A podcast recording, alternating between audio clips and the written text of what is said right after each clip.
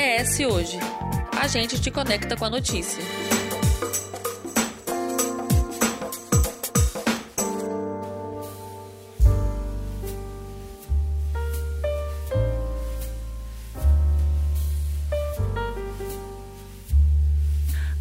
Da história, muitos direitos trabalhistas foram conquistados através de lutas e embates ideológicos, tudo para garantir condições dignas salariais e ambientais. No entanto, os direitos vão além disso. E do mesmo modo é, que esses direitos foram conquistados, nos últimos anos muito se perdeu com várias flexibilizações deles e com as novas modalidades de trabalho que visam reduzir custos e isentar empregadores de obrigações com os seus empregados, como é o caso dos prestadores de serviço, os PJs. A chamada pejotização do trabalho é um processo que não começou agora e que vem se espalhando em diversas áreas. E para compreender melhor os processos envolvidos nessa onda e sobre os direitos perdidos e também os benefícios desse tipo de modalidade de trabalho, conversamos hoje com o advogado trabalhista Leonardo Lage Moto. Seja muito bem-vindo, Leonardo. Obrigado. Obrigado a todos. Obrigado por me deixarem vir aqui prestar esses esclarecimentos a vocês. Bom, Leonardo, para começar a entender, até antes de gravar a gente estava conversando aqui muitas das coisas com, com relação ao trabalho e você comentou com a gente, existe uma legislação que define o trabalho. Então vamos abrir aqui definindo o que é trabalho e o que, que define o trabalho. Vamos definir primeiro então o que é vínculo empregatício. Vínculo empregatício está regido através do artigo 3 da CLT, onde existem três requisitos que formalizam então o contrato de trabalho da forma como todo mundo entende o contrato de trabalho, que são habitualidade, salário sobre as obrigações ou ordens de determinada pessoa. Dentro desses três requisitos, presentes na relação, o contrato de trabalho deve ter a assinatura da carteira, pagamento de 13 terceiro, férias, FGTS, INSS, todos aqueles direitos previstos na CLT, que é a consideração das leis do trabalho. Colocando a CLT é uma coisa, é um vínculo, tipo de vínculo. A gente tem também o vínculo que é do funcionarismo público, que é outro vínculo, que é o vínculo estatutário. Tem algumas diferenças. Tem várias diferenças, né? O, o, estatutário, ele entra através de concurso, ele tem uma estabilidade, é completamente diferente desse vínculo gerado pela CLT. Onde que entra o PJ? Já que aí ele deveria configurar um, sem, algo sem nenhum vínculo empregatício.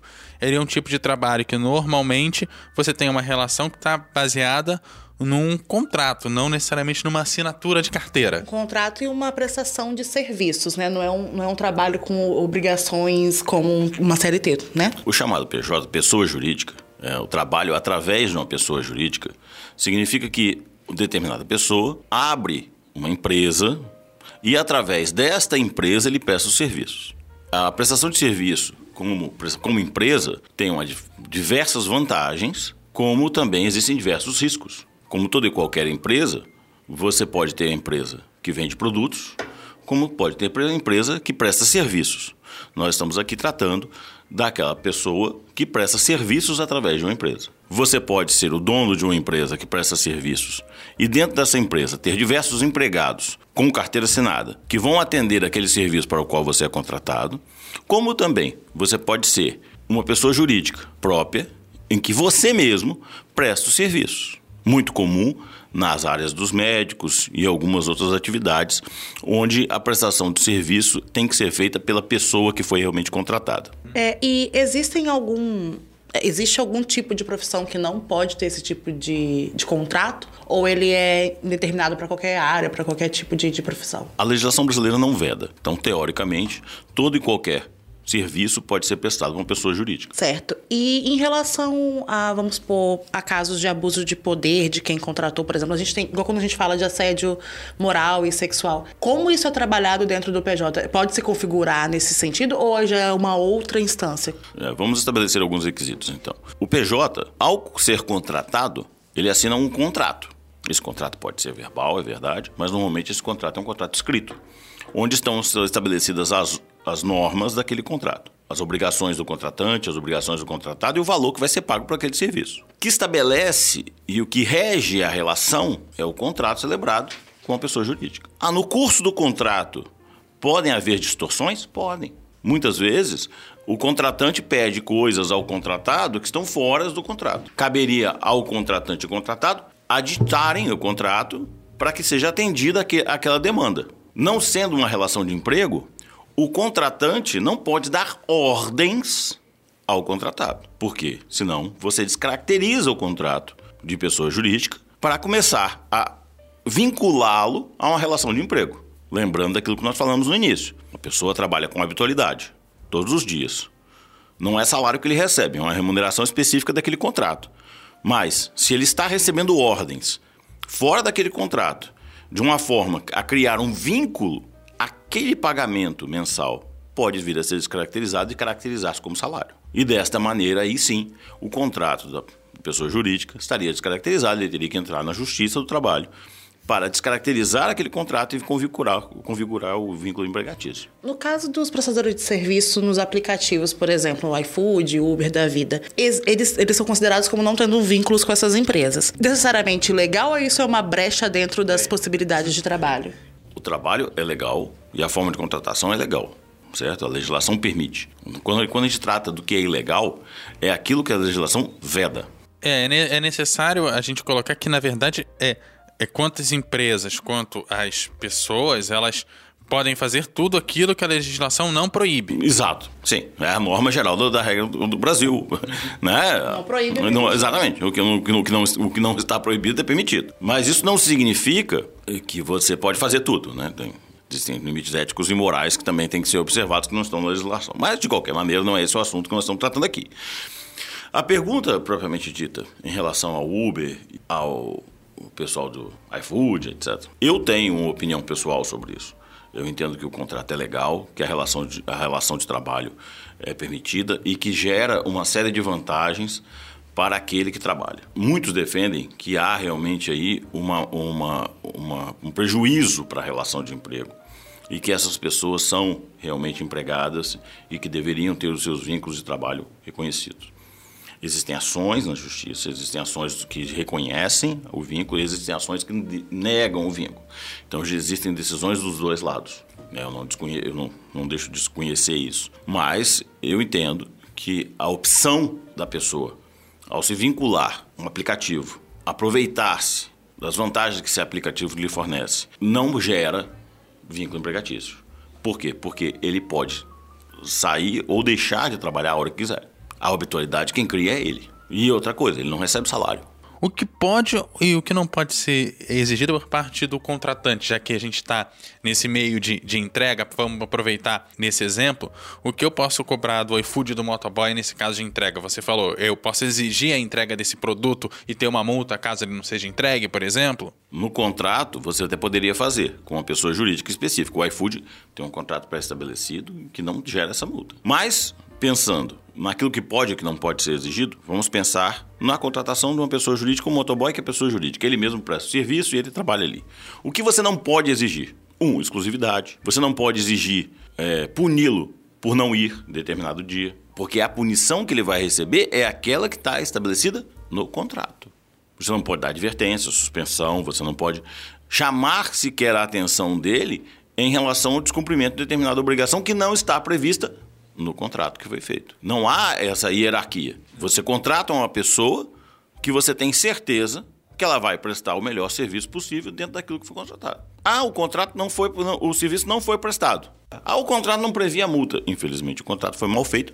Relações que têm que ser revistas. A gente sabe que, como a gente estava conversando antes, que o Brasil é o país do jeitinho, né? Por, mais que a gente saiba que, em tese, o PJ já tem as suas próprias regulamentações e é uma escolha de ambas as partes, né, de quem contrata e de quem está sendo contratado, a gente sabe que muito, às vezes, é deturpado nesse sentido e, e, muitos contratantes contratam, mas exigem coisas de CLT ou de um vínculo empregatício que, às vezes, a pessoa acaba aceitando, foge do que está no contrato. Por exemplo, em casos de, de que haja essa habitualidade ou uma exigência de horário fixo ou qualquer coisa que fuja nesse sentido, o que, que o contratado pode fazer nesse sentido para recorrer ou para tentar regularizar essa situação? Primeiro, é, nós precisamos entender, compreender que essa relação, pessoas jurídicas, contratantes, ou seja, eu contrato uma pessoa, uma pessoa jurídica, eu contrato outra pessoa jurídica para me prestar um serviço. Mesmo eu sendo uma pessoa física contratando uma pessoa jurídica para prestar o serviço, sempre você espera que aquilo que foi contratado seja seguido pelas duas partes. A relação legal é exatamente essa. Né? Não existe legalidade nisso e não existe nenhuma óbice que seja feito dentro dos princípios legais. O problema é que esta relação não é uma relação em que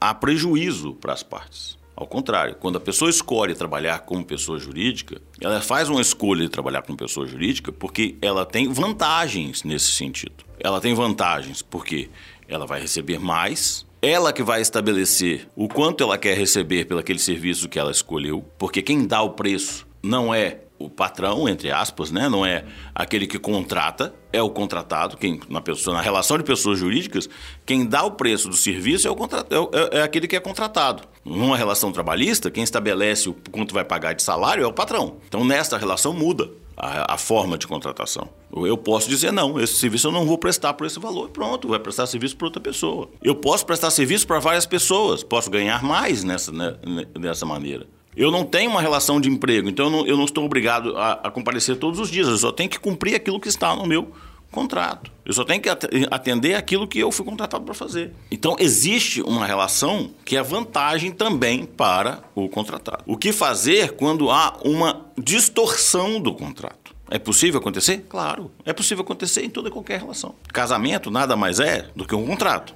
E muitas vezes você se vê dentro de um casamento com distorções. E essas distorções têm que ser resolvidas como? Então, qual o caminho que existe uma pessoa que está sentindo que o seu contrato que foi feito entre pessoas jurídicas não está sendo observado ou não está sendo seguido da forma como deveria ser? Neste caso, a Justiça do Trabalho, que vai analisar se estão presentes os requisitos do artigo 3 ou não estão presentes os requisitos do artigo 3 para declarar, então, aquela relação como uma relação trabalhista propriamente dita, que deveria ter carteira assinada e todos aqueles outros benefícios. Uhum. Mas também pode ser uma demanda civil. Ele pode ir na justiça comum, que as pessoas costumam chamar, onde lá ele vai dizer, olha, eu fiz esse contrato e não recebi os valores que estavam pactuados aqui nesse contrato. Ele não vai reclamar vínculo empregatício, ele vai requerer o pagamento daqueles valores que estavam previstos ali naquele contrato. Acontece também. Ou seja, é, não necessariamente esse vínculo contratual pode ser algo que gera um vínculo empregatício na justiça do trabalho, mas você pode recorrer também de outras formas, ou seja, a justiça também te dá várias formas de requerer aquele seu direito, que claro. não necessariamente é um direito trabalhista. Sim. Teoricamente, o contrato não dá direito trabalhista, entende? Contrato entre pessoas jurídicas não dá direito trabalhista, dá direito civil. Você descumpriu, eu, eu, eu marquei com você que eu iria fazer determinado serviço, e você iria me pagar tanto para aquele serviço. Eu fiz o serviço, na hora do pagamento você me pagou menos daquilo que devia. Onde é que eu vou? Na Justiça do Trabalho? Não. Num processo civil. Mostrar que eu prestei o serviço e não recebi. Licença maternidade ou questão de atestado são coisas que não existem dentro, porque não é vínculo empregatício. Mas vamos supor que alguém é, deixe de prestar um serviço, tem algum prejuízo nesse sentido de prestar um serviço por alguma questão de doença, engravide e, e o contratante, por algum motivo, queira romper o contrato antes do prazo. O que, que pode ser feito nesse sentido? Ele pode fazer isso ou não? Vamos voltar ao contrato. Existem as normas de direito civil que estabelecem normas específicas para casos de, de força maior ou casos fortuitos. Então, primeiro há de se ver o que houve que impediu a prestação do serviço. Vamos dizer, eu presto um serviço de transporte para determinada empresa. Pego os trabalhadores em casa e levo para aquela empresa, através do meu transporte, através do meu veículo próprio, né? eu tenho uma van e presto esse serviço. Trabalho comum de pessoa jurídica de transporte, ok? Aí deu aquela de... chuva de cair o mundo. Inundou a cidade. Eu não tenho como prestar o serviço. Algo externo que me impossibilite. Me impossibilita de prestar o serviço. Isso não dá ao contratante o direito de rescindir o contrato. Por quê? Porque eu não prestei o serviço porque eu não pude por uma força externa. Ah, eu sou uma pessoa jurídica, eu presto serviço de transporte. Fui jogar bola no final de semana e quebrei a perna. Não posso dirigir a van.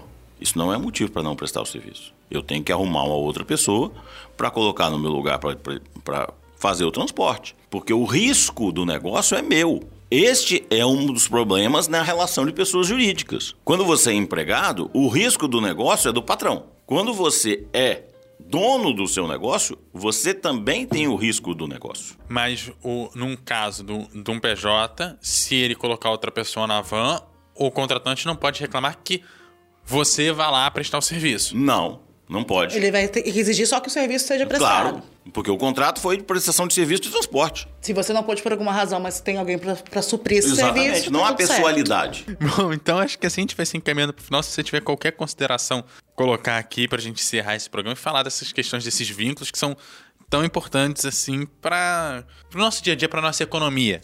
Primeiro, eu quero agradecer a vocês a oportunidade de estar aqui falando, agradecer aos, aos ouvintes, às pessoas que nos estão nos escutando, nos vendo, que compreendam que o Brasil é um dos países onde tem a legislação de trabalho mais, uma das mais complexas do mundo, onde a relação de trabalho é bem regulamentada. Então, todas as relações podem ser tratadas, discutidas e compreendidas dentro dos termos da lei. O importante é que as pessoas compreendam os seus direitos. A compreensão do direito é o que falta ao brasileiro. O brasileiro muitas vezes vive né, de ouvir dizer. É, ele não, ele, não, ele, não, ele não presta atenção no, no todo, escuta só a parte que lhe interessa. É preciso que eles conheçam os seus direitos, conheçam as relações, para poder exigir das pessoas que lhe servem como aqueles que a ele servem. Esta relação vale para tudo, não só para a relação de trabalho, mas para o convívio em geral. Quanto mais conhecimento nós tivermos dos nossos direitos e nossas obrigações, melhor será o convívio da sociedade. Obrigado mais uma vez. É, lembrando sempre que aqui a gente te convida a debater, refletir e, sobretudo, a se informar. O ES Ouve tem edição de Eduardo Couto, texto e produção de Lídia Lourenço e a direção de jornalismo de Daniele Coutinho. Até a próxima. Até a próxima, pessoal. Até a próxima. Obrigado.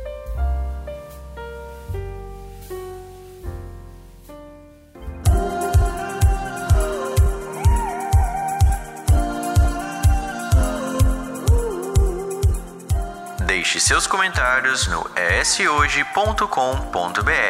É lá que você se mantém informado toda semana.